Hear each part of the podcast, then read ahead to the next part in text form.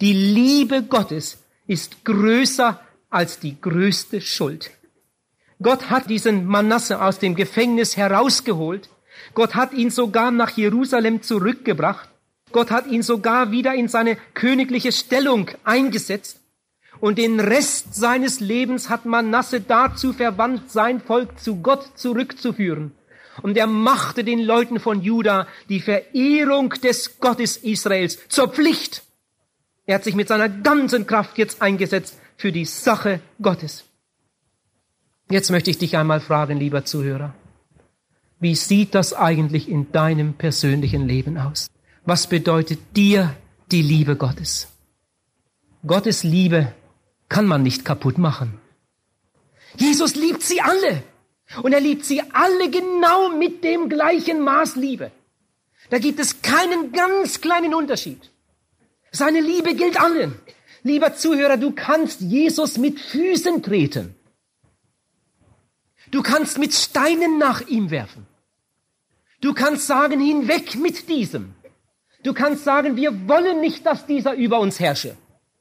Du kannst laut rufen, kreuzige ihn, kreuzige ihn. Du kannst ihn geißeln, du kannst ihn anspucken. Und wenn du dann in sein Gesicht siehst, dann siehst du, wie er dich freundlich ansieht und sagt, du, ich liebe dich immer noch. Ich liebe dich immer noch. Die Liebe Gottes kann man nicht kaputt machen. Die Liebe Gottes ist größer als die größte Schuld. Und weil ich das glauben kann, ihr Lieben, darum bin ich mit Freuden Evangelist.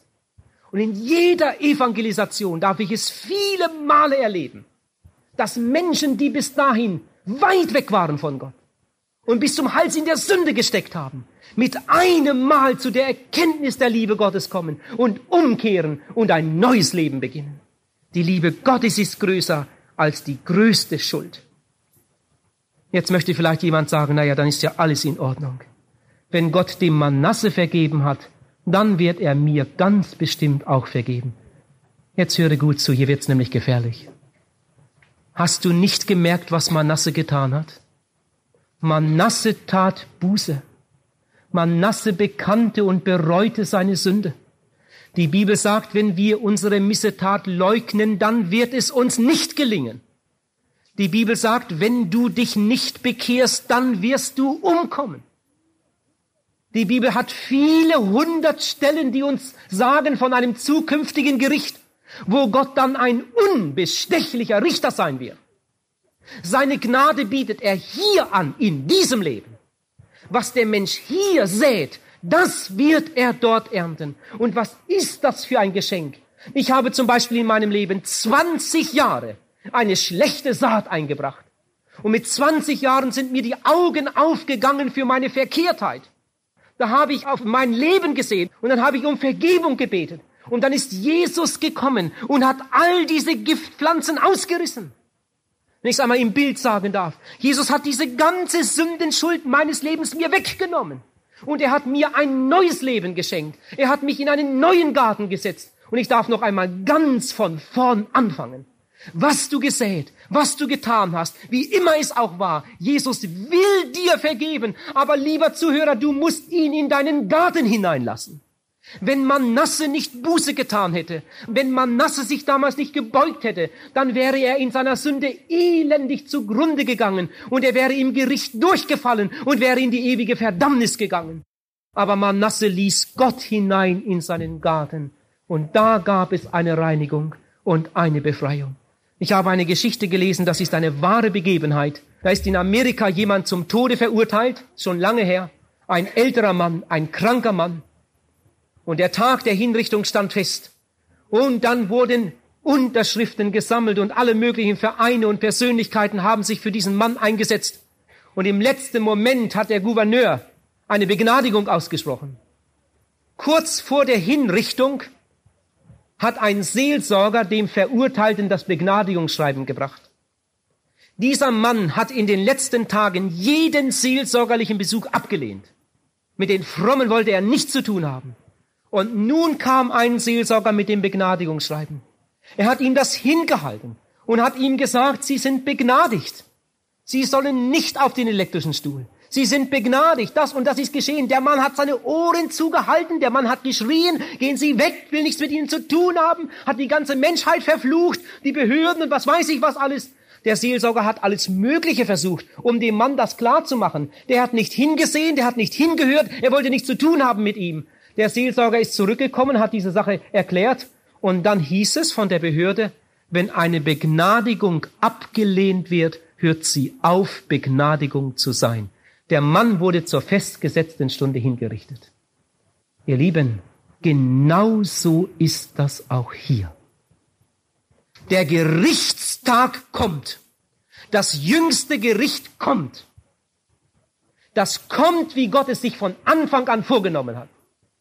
Ausgenommen vom jüngsten Gericht sind nur die Menschen, die begnadigt sind. Und begnadigt sind nur die Menschen, die Jesus hineingenommen haben in ihr Leben. Ich sage das wirklich mit einem liebenden Herzen, glaubt es mir doch. Obwohl es mir manchmal schwerfällt, es zu sagen. Ihr Lieben, es ist einfach ein furchtbarer Selbstbetrug, wenn ein Mensch meint, weil er getauft ist und konfirmiert und ab und zu mal zur Kirche geht und etwas gibt, Brot für die Welt und noch eine Spende für die neue Orgel und noch keinen Tod geschlagen hat und weil ihm auch sonst niemand etwas Schlimmes nachsagen kann, da muss der liebe Gott doch mit ihm zufrieden sein. Oh, lieber Zuhörer, wenn du dich einmal im Lichte Gottes siehst, dann musst du doch zugeben, deine Hände sind unrein, deine Füße sind Sündenwege gegangen, deine Lippen sind Lügenlippen, deine Augen sind unrein, deine Ohren sind unrein, deine Gedanken gefallen Gott nicht. Die Bibel geht so weit, dass sie sagt, dein Herz ist eine Mördergrube. Gib doch das einmal zu. Und dann sieh doch das einmal ein. Es muss auch in deinem Leben einmal zu einer Generalumkehr kommen. Es muss in deinem Leben einmal zu einer Buße kommen über diesen ganzen Schmutz der Vergangenheit. Es muss in deinem Leben einmal zur Umkehr kommen, zur Bekehrung, wie Jesus das nennt. Und dann musst du Jesus Christus hineinnehmen in dein Herz und Leben, damit du wiedergeboren wirst zu einer lebendigen Hoffnung. Das ist am Ende ganz wurscht, ob du katholisch warst oder reformiert oder lutherisch oder Kommunist oder Jude oder sonst etwas.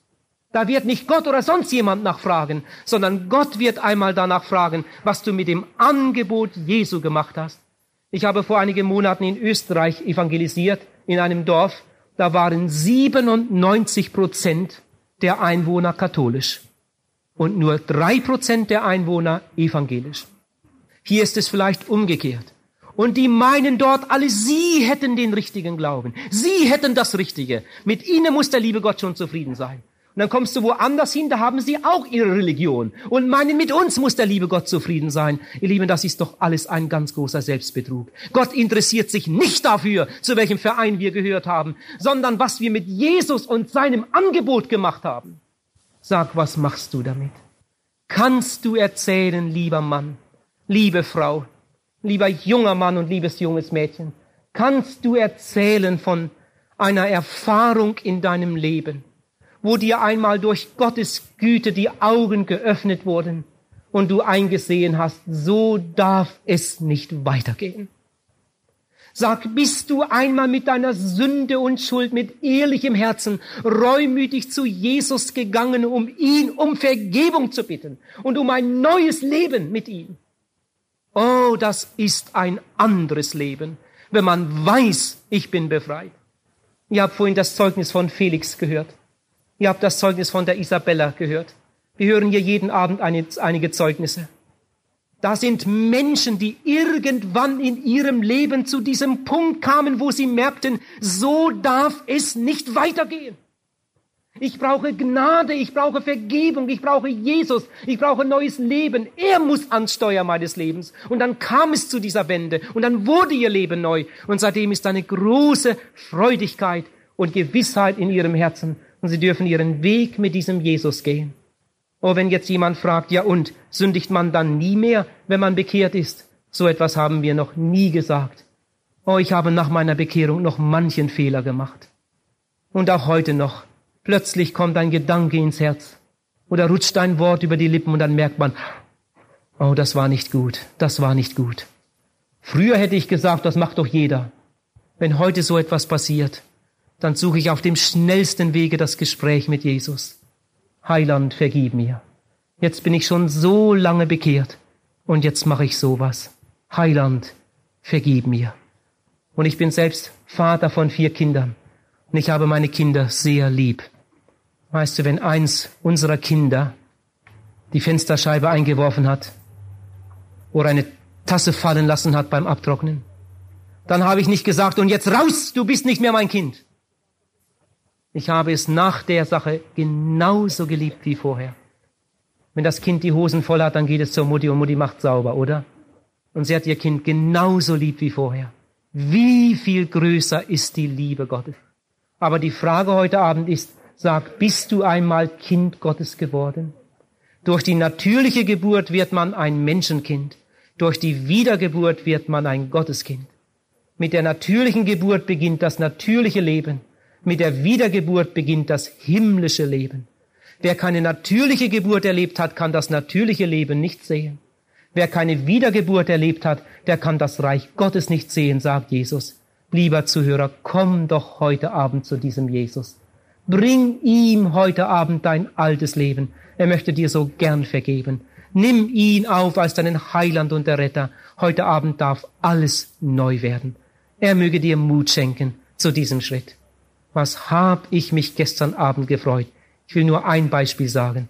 Da sitzt eine Frau vor mir im Seelsorgerraum, über 80 Jahre alt. Sie hat sich bekehrt. Wir haben zusammen gebetet. Sie wurde ein Gotteskind. Und als wir gebetet hatten und nachher noch ein paar Worte sprachen, da sagt doch diese über 80-jährige Frau, oh, was bin ich froh.